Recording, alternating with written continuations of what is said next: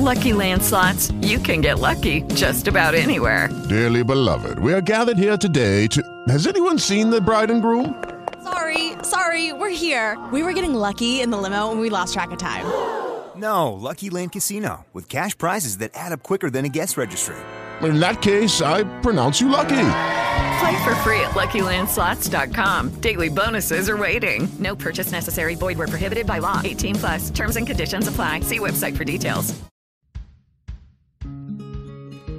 José, um levita de Chipre, a quem os apóstolos deram o nome de Barnabé, que significa encorajador. Atos dos Apóstolos, capítulo 4, verso de número 36. No episódio de hoje vamos falar sobre Barnabé, um homem que sabia encorajar.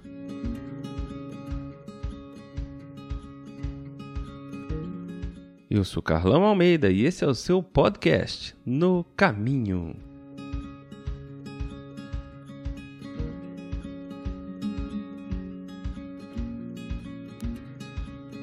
Seu nome verdadeiro era José, mas os apóstolos o apelidaram de Barnabé, que significava encorajador, descrito lá em Atos dos Apóstolos, no capítulo 4, verso 36. Ele foi uma das pessoas que venderam propriedades e entregaram o dinheiro para ajudar os necessitados. Barnabé encorajava aqueles que criam em Jesus, até mesmo um homem que perseguira cristãos até a sua conversão. Outros cristãos não quiseram conversa com aquele tal de Saulo. Por isso, Barnabé o levou aos apóstolos para analisar o encontro daquele homem com Cristo. Com tal encorajamento, Saulo ficou com eles e andava com liberdade em Jerusalém, pregando corajosamente em nome do Senhor, conforme descreve o texto de Atos dos Apóstolos, capítulo 9, no verso de número 28. Quando a igreja em Antioquia se expandiu rapidamente por causa da conversão dos gentios, a igreja de Jerusalém enviou Barnabé até lá. Quando ele viu as evidências do favor de Deus em relação àquele povo, começou a encorajar os novos cristãos a se manter fiéis ao Senhor. Isso lá descrito em Atos 11, 24.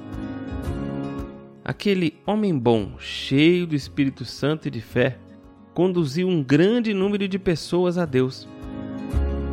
Precisando de ajuda, Barnabé mandou chamar a Saulo. Os dois trabalharam juntos por um ano em Antioquia, onde os cristãos passaram a ser conhecidos por este nome pela primeira vez.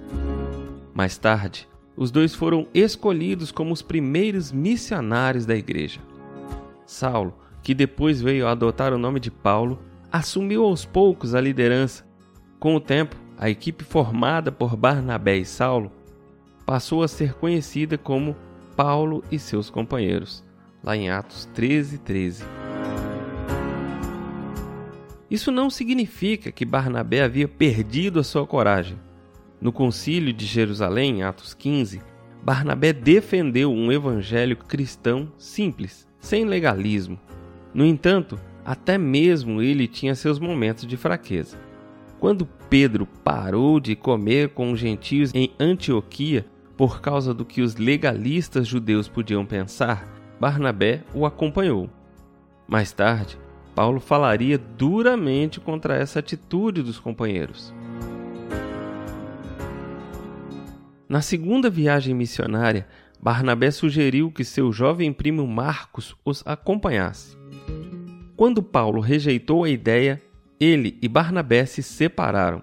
Isso está escrito lá em Atos, no capítulo 15, dos versos 36 ao 41. Apesar disso, Barnabé continuou a encorajar e orientar Marcos até o dia em que Paulo pediu a ajuda do jovem, lá em 2 Timóteo, no capítulo 4, 11. Barnabé provou ser uma pessoa capaz de confortar os outros, pois foi um encorajador até o fim.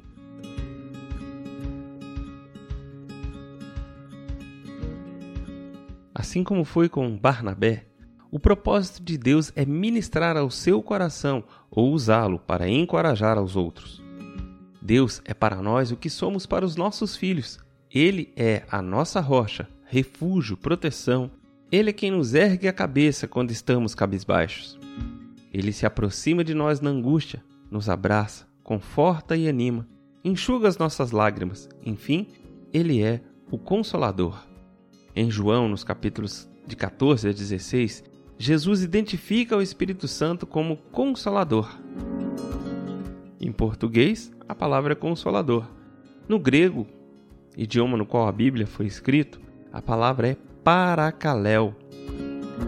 Para igual ao lado de, aléu igual a chamar, ou paracaléu, chamar ao lado de, para apoiar, sustentar, etc. Na época em que viveu Jesus, esta palavra era usada como um termo técnico para descrever um advogado numa corte grega, alguém designado para apoiar e defender um acusado. Com o passar do tempo, esta palavra passou a significar alguém chamado para ajudar, aconselhar, sustentar, apoiar, encorajar.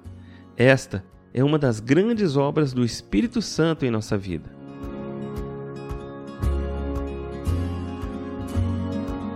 O encorajador é aquele que continua o ministério de Cristo aqui na terra, apoiando, ajudando, motivando e dando poder aos que creem no Senhor Jesus Cristo. Foi isso que Paulo quis dizer em sua segunda carta aos Coríntios, no capítulo 1, nos versos 3 e 4, quando ele escreve: Bendito seja o Deus Pai de nosso Senhor Jesus Cristo, o Pai das misericórdias e o Deus de toda consolação, que nos consola em toda a nossa tribulação, para que também possamos consolar os que estiverem com alguma tribulação, com a consolação com que nós mesmos somos consolados por Deus.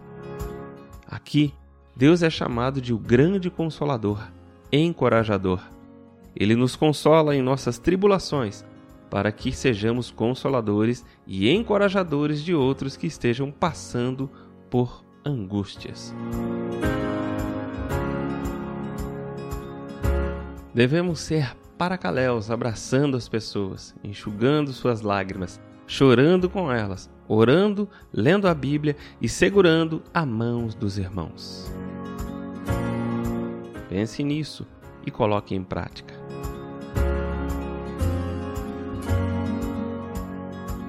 Que o Senhor nos abençoe e nos guarde, faça resplandecer o seu rosto sobre nós e nos dê a paz.